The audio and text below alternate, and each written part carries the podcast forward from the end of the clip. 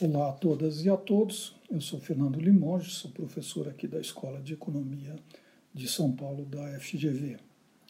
Esse é um podcast sobre a expansão do sufrágio às mulheres no Brasil, as especificidades desse processo de, de extensão de voto pelo gênero no Brasil é o segundo de uma série e eu venho desenvolvendo esse trabalho junto com Juliana Oliveira e Stephanie Schmidt, duas alunas do programa de pós-graduação de Ciência Política da USP. O que eu tratei no, no episódio anterior foi do fato que a extensão de gênero no Brasil só foi completada em 1965. Entre 32 e 1965, somente as mulheres que trabalhavam eram equiparadas aos homens quanto ao direito de votar. Mulheres, então, permaneceram discriminadas no mercado eleitoral até 1965. Essa diferença permaneceu, do ponto de vista das taxas de alistamento, até 1985. Somente é, depois da redemocratização, é que as taxas de alistamento de mulheres e de homens se equiparou. Nessa, nesse podcast particular, eu tratarei das razões que levaram os homens a negar, negar a igualdade política às mulheres, sobretudo as casadas, que eram as que de fato sofriam a discriminação. Um, o título desse podcast é justamente voto universal, porém só aos homens, que é uma frase que foi é, escrita pelo é, Assis Brasil em 1895, num livro dele, A, a Democracia Representativa. Nessa, nesse livro, o Assis Brasil é, afirma que não há razão aparente ou um, ele não consegue explicar por que as mulheres não deveriam votar. Mesmo sem encontrar uma razão que justifique a restrição de votos às mulheres, ele conclui que o sufrágio deveria ser universal, mas somente aos homens. A ideia que ele defende, ou a posição que ele vai expor, é de que a expansão do direito de voto às mulheres não teria qualquer efeito prático, uma vez que a expectativa era de que as mulheres votariam como determinassem os seus superiores, os seus maridos, que lhes diriam vote em tal, vote em aquela pessoa, naquela outra pessoa, o mesmo com as filhas. Então, conclui ele, não haveria qualquer consequência prática da extensão do voto às mulheres. Mas isso é uma razão para não fazer uma restrição. E ele chega a essa conclusão, mas ele não consegue é, assumir que é, as mulheres poderiam votar. Então, acaba o texto dizendo: não, as mulheres não devem votar sem apresentar uma justificativa para tanto. Bom, essa é, digamos assim, a explicação padrão entre os homens para justificar a um, restrição de voto às mulheres. Simplesmente um, as mulheres não podem votar. E, e, e, essa falta de argumentação, essa falta de especificação de, da, da, das justificativas que levariam à, à restrição do voto às mulheres, que é o objeto desse né, podcast específico. Né? Então, por que impedir as mulheres de votar se os homens esperavam que suas esposas, suas filhas, votassem da forma que eles próprios determinassem? Então, não haveria razão para é, restringir o direito de voto às mulheres. O interessante é que a única oportunidade no Brasil em que houve uma, um debate mais extenso sobre a, a, extensão do direito de votos às mulheres foi na Constituinte de 1891, a primeira Constituinte republicana. Nas demais, a questão foi uh, escassamente discutida. Em 1945, sequer foi discutida e a restrição foi mantida, digamos assim, por debaixo do tapete ou sem uh, discussão mais alentada ou sem qualquer proposição de que as mulheres deveriam ter voto como os homens. Então, na Constituinte de 1891, a primeira Constituinte republicana, a questão foi posta em pauta, entrou na agenda, na verdade, sorrateiramente, na verdade, entrou porque alguns uh, constituintes monarquistas que foram eleitos para a Constituição republicana resolveram pôr eh, a, a questão em debate apenas para gerar problema. Era um eh, espírito de porco, digamos assim. Né? A ideia era, e aí, justifiquem porque vocês querem restringir o direito ao sufrágio se vocês se dizem republicanos. Né? E a resposta dos constituintes republicanos foi bastante peremptória. Né? É, foi assim: é, não, de jeito nenhum, em hipótese alguma, isso é contra a natureza das coisas. Mulheres não devem votar. E se houve algum argumento, se houve apresentação de alguma argumentação, essa apresentação foi bastante é, não desenvolvida, né, não foi desenvolvida, não foi é, é, uma justificativa real. Basicamente, o que se dizia era: se a mulher votar, a família será dissolvida.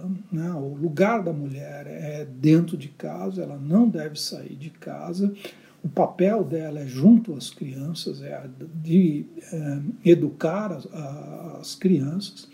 E se ela sair de casa para votar, se isso vai levar à dissolução da família, isso vai fazer com que a mulher não uh, desempenhe o seu papel primordial dentro da sociedade. Mas isso não é propriamente uma explicação, é simplesmente uma afirmação peremptória de que uma consequência uh, viria, mas qual, qual a relação causal? Porque se a, as esposas ou filhas viessem a votar, a família seria dissolvida. Não me parece, não, não há nenhuma relação causal óbvia entre uma coisa e outra. Mas o interessante é isso, é, é a, a firmeza, a, a, a, força com que esse argumento é apresentado, uh, sem que uh, seja explicitado ou um mecanismo pelo qual uma coisa levaria a outra, porque o voto ou a participação política levaria à dissolução da família nunca foi enfrentado ou nunca foi especificado. Né? Então fica só essa rejeição e essa barreira. Não, e, e, o tema vira um tabu, digamos assim, ele é posto fora da agenda, mantido fora da agenda e vem até 65 dessa forma. Ele entra em 32, 30, eh, quando uh, o voto é estendido parcialmente às mulheres, as mulheres que trabalhavam ali, há um, uma pressão para a entrada da, das mulheres no, no, no, no, mundo político, mas ela não é propriamente também discutida. Né? Não há um embate uh, público sobre por que sim, por que não, uh, e quais as consequências e por que não, não dar o direito de voto às mulheres, etc. Então, essa, essa questão fica uh, escondida, ela não é discutida, ela não é explicitada.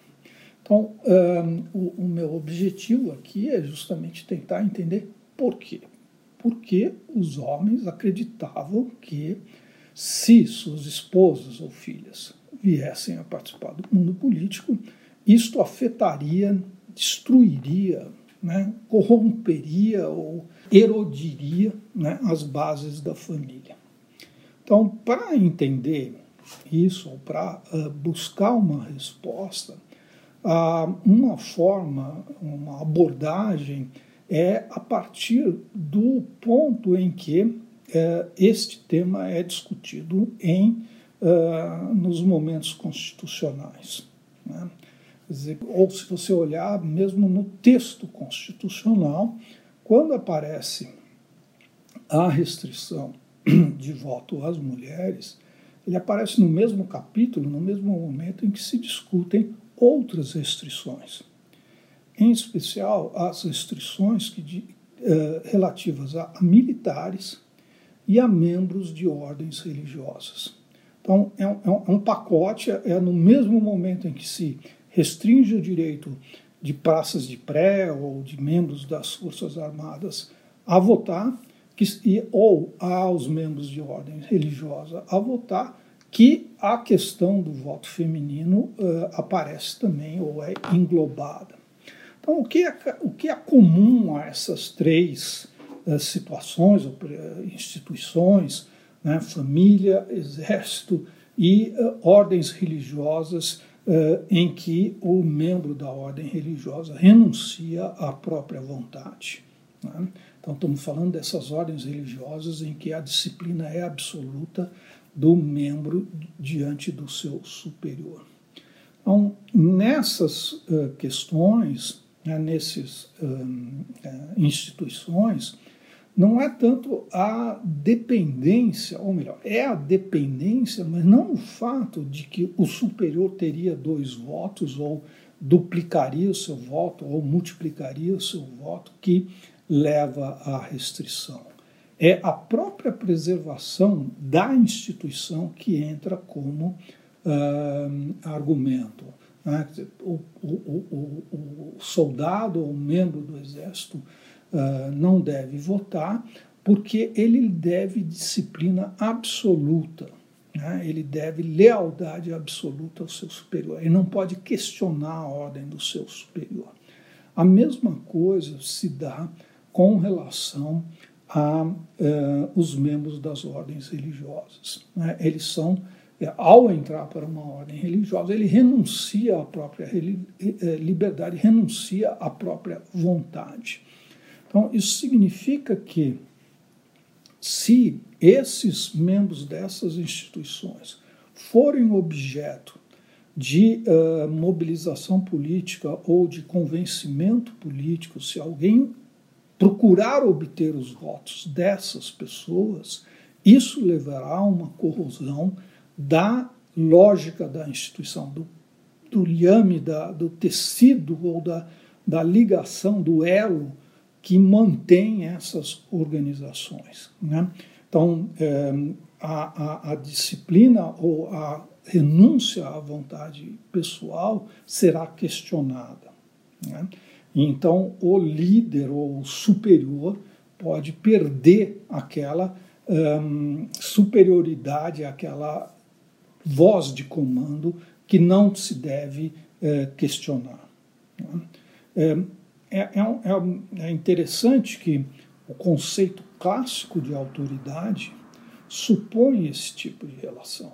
Né? Supõe uma relação hierárquica, um superior e um inferior, e uma submissão que é ao mesmo tempo inconteste, absoluta, mas que é também racional. Quer dizer, eu me submeto a uma autoridade porque eu reconheço a sua capacidade superior, a sua um, superioridade, né? a sua uh, capacidade de agir que eu não tenho. Né? Então, é, ao mesmo tempo, é racional, é voluntária, mas é, é incondicional. Né? Então, é essa tensão que está no interior do conceito de autoridade. E é dentro dessa tensão, ou essa tensão, que pode ser dissolvida pela uh, política. É paradoxal, não é?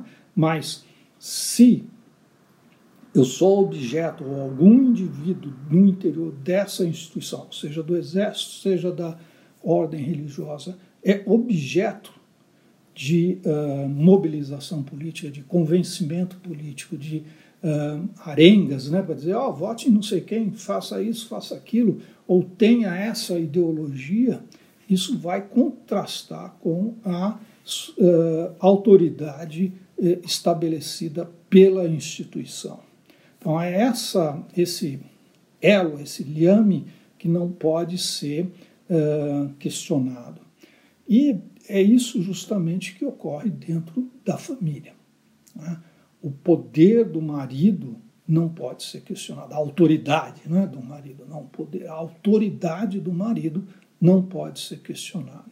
E ela não pode ser questionada se outro princípio de autoridade, por exemplo, o político, se imiscuir nessa uh, relação.